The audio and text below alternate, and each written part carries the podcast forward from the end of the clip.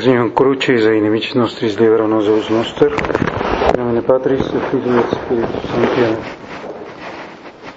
Señor mío y Dios mío, creo firmemente que estás aquí,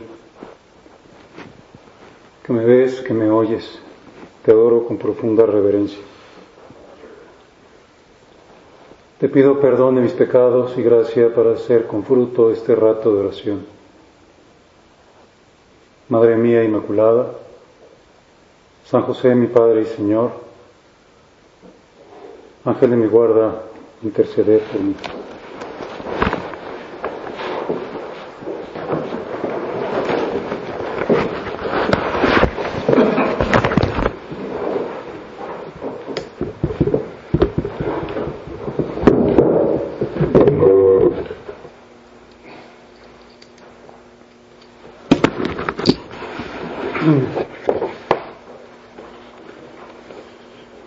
Sábado santo la iglesia permanece en silencio. Nosotros tenemos seguramente que darle gracias a Dios por habernos regalado este día de silencio, este día de retiro, este día de serenidad, de recogimiento, de paz. Sábado santo la iglesia permanece en silencio y sus hijos devotos acuden a dar el pésame a María. En las 40 horas que Jesús estuvo sepultado, ella es la Virgen de la Soledad. Pues ella es la que en este momento protagoniza nuestra vida, podríamos decir, porque no está Jesús, está vacío el sagrario, está sepultado su cadáver, está como muy solo el mundo.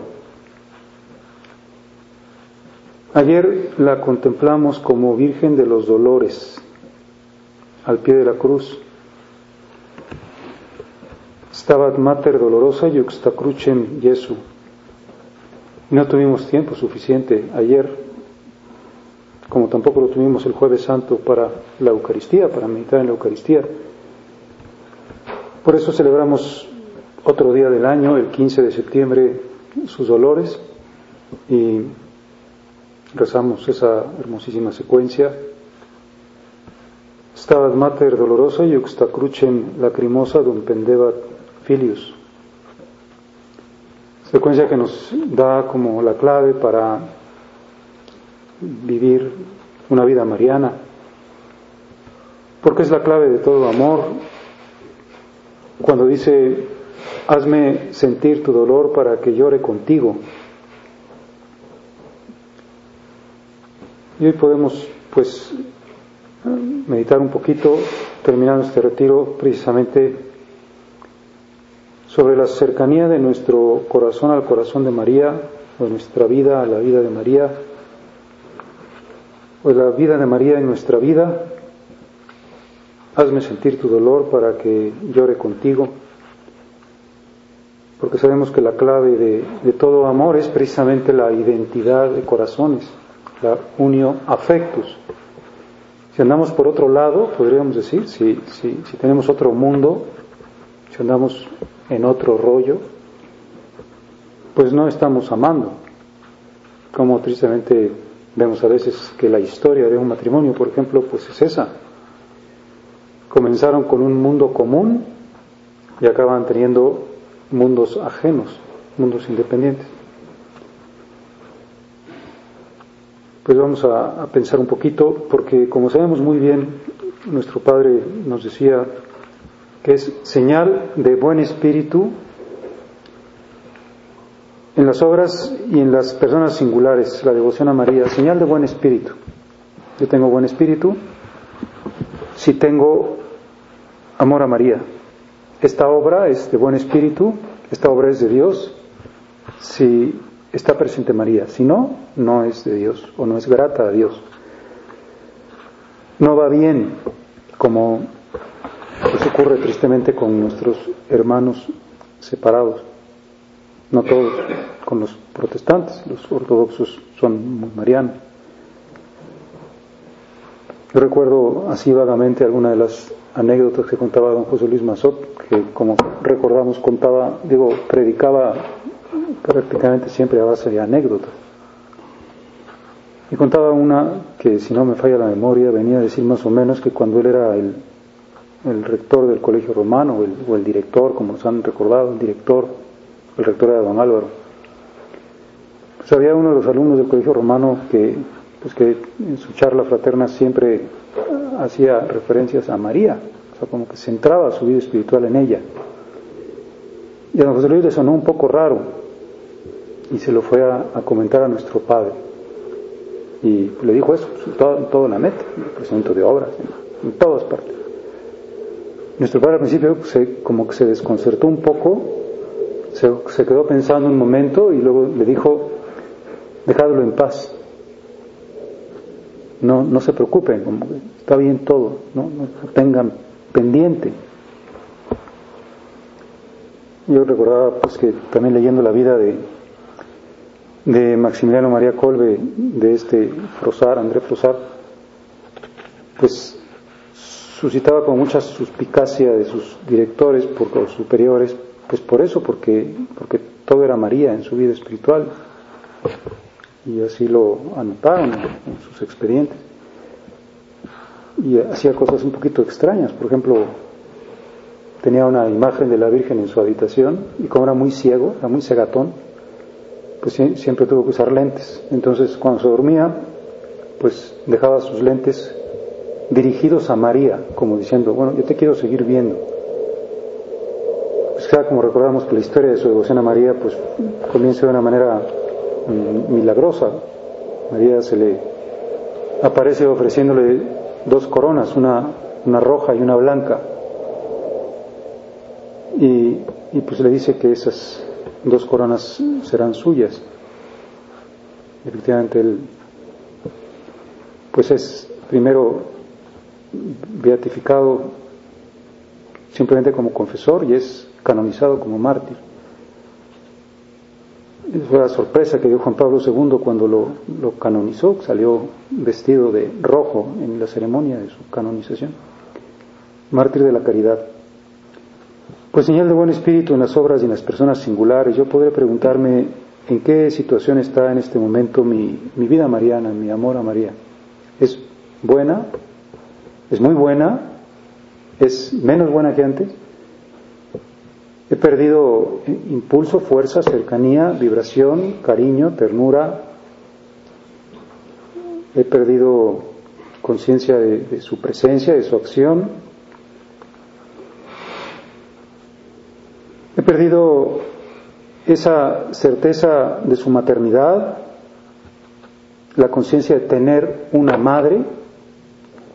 Como decíamos ayer, no nos dio tiempo de meditar en esas palabras, o si nos dio tiempo, pues nos dio tiempo como en un contexto múltiple, podríamos decir, no, no exclusivo. Pero ¿cuánto podremos meditar esas palabras en las que Jesús antes de expirar, viendo desde lo alto de la cruz a su madre y a Juan, al discípulo amado, dijo Jesús, mujer, he ahí a tu hijo. Y una pequeña exégesis de este texto, a mí por me, me llamó la atención, nunca la había considerado, es que el que está escribiendo estas palabras es el mismo Juan. Y después de poner esas palabras, mujer, he ahí a tu hijo, se expresa a continuación del siguiente modo. Después dice al discípulo, ahí tienes a tu madre. Dice, no a él. Puedo haber dicho, después me dijo a mí, o, o, después, no sé, le dijo a Juan. No. Le dijo al discípulo, porque Juan es nombre propio. Discípulo es común. Quiso Jesús darnos a los discípulos de todos los tiempos como madre a la suya propia. No está restringida esa maternidad, que como sabemos es la declaración de la maternidad. No es que en ese momento empezamos a ser hijos de María, sino que somos hijos de María porque fuimos engendrados en su vientre en el momento de la encarnación de Cristo. Fuimos dados a luz en ese Christus totus, cabeza y miembros, en el alma humana de Cristo, donde reside la gracia, toda la gracia, toda la gracia creada. Esa totalidad de gracia que está en el alma de Cristo, estamos nosotros ahí en esta vida nueva de los hijos de Dios, engendrados en ese vientre. Pues nosotros tenemos conciencia de tener madre, madre que nos ha engendrado con dolor, a la que le hemos costado mucho. Es muy triste no tener madre. Como sabemos, uno de los mayores insultos para una persona en nuestro país es decirle eso, que, que no tiene madre. Y podemos pensar que a veces una persona que, que está como mendigando afectos humanos es porque no tiene conciencia de este profundo afecto materno y de este profundo afecto amoroso. O nosotros cuando vamos, no sé, a veces aceptamos en nuestra vida ciertos, así como que, ¿cómo podríamos decir? Como ciertos sueños que no van con nuestra vocación, ciertos pensamientos eh, como de, consuelos o de futuribles o de añoranzas o de ciertas envidias por decir, pues yo no tengo una mujer que me cuide, o yo no tengo una amiga con la que platicar, o yo no tengo una esposa, o yo no tengo una hija o yo no tengo a mi mamá que me mime, pues podríamos decir, intensifica tu vida mariana, tu cercanía, tu comunicación, tu contacto, tu fe. Es muy bonito pensar cómo ese dogma de la asunción no es solamente para ella, podríamos decir, sino es para nosotros, como tampoco el dogma de la ascensión es solamente para Jesús. O sea, Jesús cuando mete su humanidad en la divinidad, en la ascensión, pues está eh, con su plenitud llenándolo todo. O sea, Jesús está con su cuerpo y María está con su cuerpo y por lo tanto nos ve con sus ojos físicos y nos pues quiere con su corazón de carne, glorioso.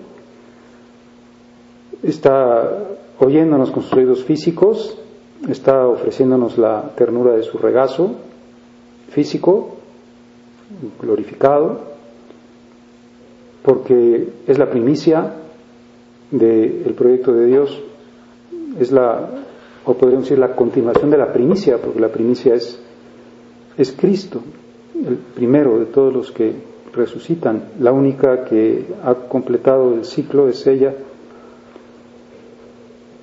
Nosotros ahora estamos pues intentando profundizar en esa revelación, he ahí a tu madre, ahí está tu madre, Ten conciencia de tener madre, una madre así, y ten conciencia de ser hijo. Ten conciencia de, de lo que le costó engendrarte, cómo te ha dado a luz con gran dolor, como nos recuerda la profecía de Jeremías, o vosotros cuantos por aquí pasáis, mirad y ved si hay dolor comparable a mi dolor este dolor de María que ofrece también como Cristo la misma ofrenda a la voluntad del Padre. Pues estamos nosotros invitados a eso, podríamos decirlo, ¿cómo lo podemos hacer? ¿Cuánto lo podemos hacer? Pues precisamente a través de algo tan sencillo, tan a nuestro alcance como es el rosario. Los misterios del rosario. ¿Quieres amar a la señora, pues trátala. ¿Cómo? Rezando bien el rosario de Nuestra Señora. ¿Quieres amar a María? Trátala. Rezando bien el rosario de Nuestra Señora. Rezando bien el rosario de Nuestra Señora. Rezando bien. Podemos decir, ahorita, ¿qué estuviste haciendo en este día? Pues, ¿qué estuve haciendo? Pues estuve tratando de acompañarla en su soledad, de sentir su dolor, como es lo que trato de hacer cada vez que rezo el rosario, estar en su corazón para desde su corazón ver los misterios de Cristo en esa maravillosa escuela del corazón de María, sintonizando corazones. Ayer le decía alguien, o decía más bien dos de los que estaban en la misma mesa donde yo estaba, decían que habían tenido la, la fortuna, que a todos seguramente nos da envidia, de haber estado en la Semana Santa en Sevilla. Y, y pues como era una cosa pues realmente inolvidable. Decía alguien que esa semana los de casa no duermen porque de día y de noche están aprovechando esa oportunidad precisamente pues, para ver gente, para que la gente se remueva, para pues, que aprendan, podríamos ir de un modo plástico, de un modo gráfico, esa, esa manera de, de vivir con María o de estar con María o de estar en la pasión de Cristo desde María. Y hay una pequeña, pues no sé qué será, un, pequeño versito de, de, un poeta sevillano muy famoso que se llama Pemán, que ustedes conocen seguramente bien, que nos habla de esto, de decir, bueno, ¿cómo acompañamos a María en este momento? A mí me acordaba que hay en México una iglesia que, que nadie sabe exactamente cómo se llama porque se llama de una manera muy larga y que todo el mundo le dice de otra manera, muy poco respetuosa. Es una iglesia muy rara, este, pero que en realidad se llama La esperanza de María en la resurrección de Cristo. O sea que ahorita estarán de fiesta, supongo, porque es ahorita cuando estamos en la esperanza de María en la resurrección de Cristo. Pues este Pemán dice, ¿qué es la, qué es la soledad de María? Dice, por tu dolor sin testigo, por tu llanto sin piedades, maestra de soledades, enséñame a estar contigo. Y séame por piedad, señora del mayor duelo, tu soledad sin consuelo, consuelo en mi soledad. Pues tiene dos partes. La primera nos dice, por tu dolor sin testigo, por tu llanto sin piedades, maestra de soledades, enséñame a estar contigo. O sea que no está en otra parte que no me vaya, que, diga, ¿acompaño? Sí, acompaño. ¿Estás? Sí, sí, estoy.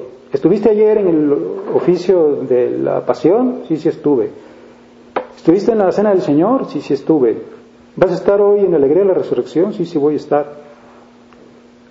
¿Estuviste en la soledad de María? Pues no estuve. No, no, no me dio. ¿Estuviste en los misterios que contemplaste? En los 20 misterios de hoy?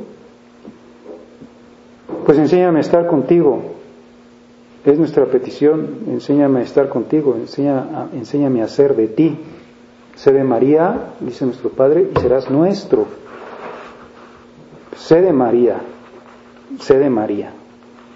Mariano se puso él de sobrenombre, bueno, no de sobrenombre porque sí se llamaba Mariano, pero se firmaba Mariano, como si no, les dejo el, de Julián, pues lo dejo por ahí.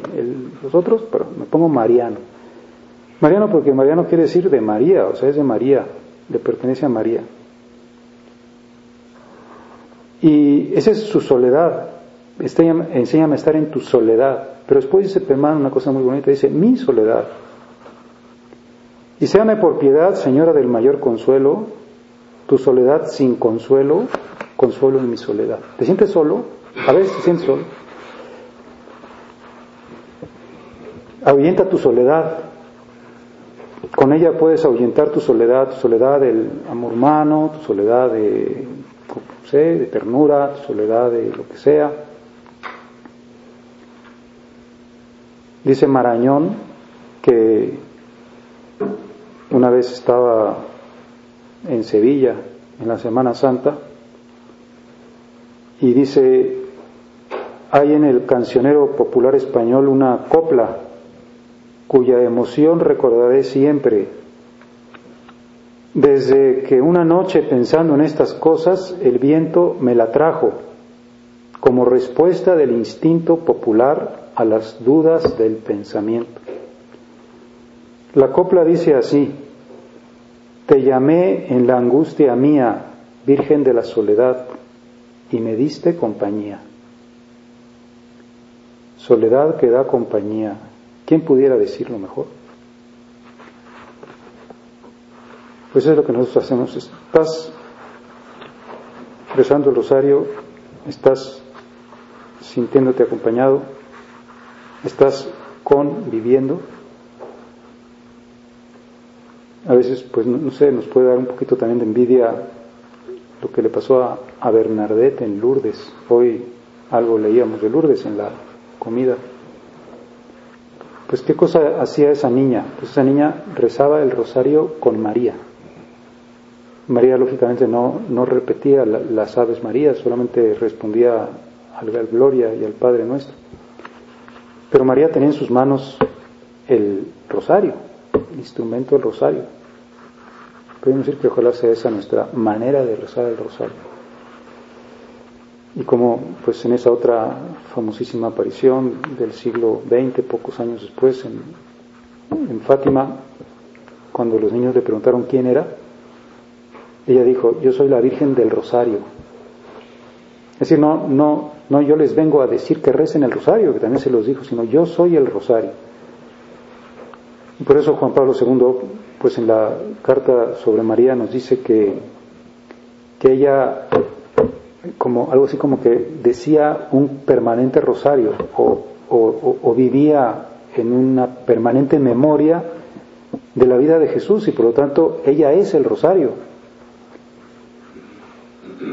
Y quizá podemos nosotros de paso pensar si no se nos puede convertir a veces en una norma un poquito comodín, podríamos decir. Bueno, ¿dónde la meto? Pues en tu primera salida del DF de tu casa, saca tu rosario y ponte a rezar el rosario. Si puedes, lo rezas ya después con calma, pero si no, pues ya lo rezaste. Y en realidad acaba sucediendo que pocas veces lo rezamos ya con calma. Decimos que estuve dos horas en el tráfico, pues ya, o sea, bueno, y podría decir a veces, pues muy bien, si no pude hacer otra cosa. Pero cuando pueda, sin engañarme, sin auto, no sé, ponerme justificaciones de un tipo u otro, rezo bien el rosario porque me, urge rezarlo bien, me urge sintonizar mi corazón. Se me está yendo por otra parte, ya tiene muchas cosas ajenas a este mundo donde debo estar, donde debo vivir. Me están importando mucho más otras realidades. O se me está llenando de cosas malas, se me está llenando de, ansias, de compensaciones afectivas, pues resuélvelo en María. Nuestro Padre dice, en ella adquieren realidad todos los ideales. La enamorada, la amiga, la hermana, la madre, la hija, la consoladora, el vientre, el regazo, todos los ideales. Todas las canciones de amor humano limpio se las podemos dirigir a ella. Y quizá no lo consigo hacer precisamente porque no logro sintonizar mi corazón con el suyo, porque no rezo bien el rosario, porque no lo aprecio. Estoy acordando que en Aguascalientes había un, un, velador de la casa de Peñalta que se llamaba Don Jacinto. Y una vez yo me lo encontré sentado tranquilamente en la plaza de su pueblo, que se llama Jesús María, con otro viejo igual a él, este, pues esos que no hacen nada en todo el día, están sentados nada más. Y al día siguiente le pregunté, pues por ese señor, ¿quién era ese señor? Y dijo, ah, pues es don José. ¿Y ese don José qué, qué onda? Pues me dijo, no, pues vive con, con su hija aquí en Jesús María. O sea, está ahí arrimado con su hija. Y, y le pregunté, ¿y qué no tiene otros hijos? Lo mejor es viudo. Y sí, tiene otros, tiene otros hijos, me dijo, pero no le hacen aprecio. Y se me quedó grabada la frasecita de don Jacinto, que era un hombre sabio. No le hacen aprecio al viejo. Pues a veces yo decir, Señor, no, no le hago aprecio al rosario. Lo, lo maltrato muchas veces. No lo rezo bien. No me meto con profundidad no hago estos ejercicios tan maravillosos de ir a la escuela de María, a sentir con su corazón, a hacer mis descubrimientos, a encontrar cada día algo nuevo, a tener concordia unión afectos, unión de corazones, mundo común. Y todo lo demás podríamos decir, pues es lo de menos. Si logro eso, tengo el reino de Dios y las demás cosas se me van a dar por añadidura. No me va a estar haciendo falta. Pues soledad de María, soledad de María, sola, llora en desamparo. Tú y yo debemos acompañar a la Señora y llorar también porque a Jesús le cosieron al madero con clavos nuestras miserias. Pues tú y yo debemos acompañar a la Señora. Hazme sentir tu dolor para que llore contigo. Ya después la acompañaremos en la alegría de la resurrección. Tendremos 50 días para sentir con ella intensamente la presencia de su Hijo resucitado, o 40 días más bien. La alegría de la resurrección. Ahorita estamos en la esperanza de María, en la resurrección de Cristo. Estamos en su soledad. Como decía, vamos a agradecerle este sábado santo, vamos a agradecerle las gracias de hoy, vamos a agradecerle esta oportunidad que tuvimos de estar en silencio, vamos a agradecerle la oportunidad que nos da cada vez que rezamos el rosario para que sigamos haciendo silencio de nuestro corazón. El recogimiento de María, su soledad, su soledad y mi soledad. Ahuyento mi soledad con su soledad. Voy a callar las voces, a saber cerrar mis ojos, como dice el poeta, si los ojos abiertos son para ver la vida, con los ojos cerrados es como ve el amor. Con los ojos cerrados, con los oídos cerrados, con el saber estar, con el saber acompañar, con el saber vivir, con el hacer silencio. Y entonces efectivamente nuestra vida será también un rosario, un rosario que, que repetiremos para siempre en el cielo que, nos habremos hecho pues, a ese modo paradigmático, a ese único modo pleno que Dios ha querido que nosotros tengamos ya desde ahora en María. Vamos pues a, a poner nuestros ojos en ella y a saber llevar como nos decía nuestro Padre, como quería esta vida mariana en la, quería, en la que quería que lo supiéramos imitar.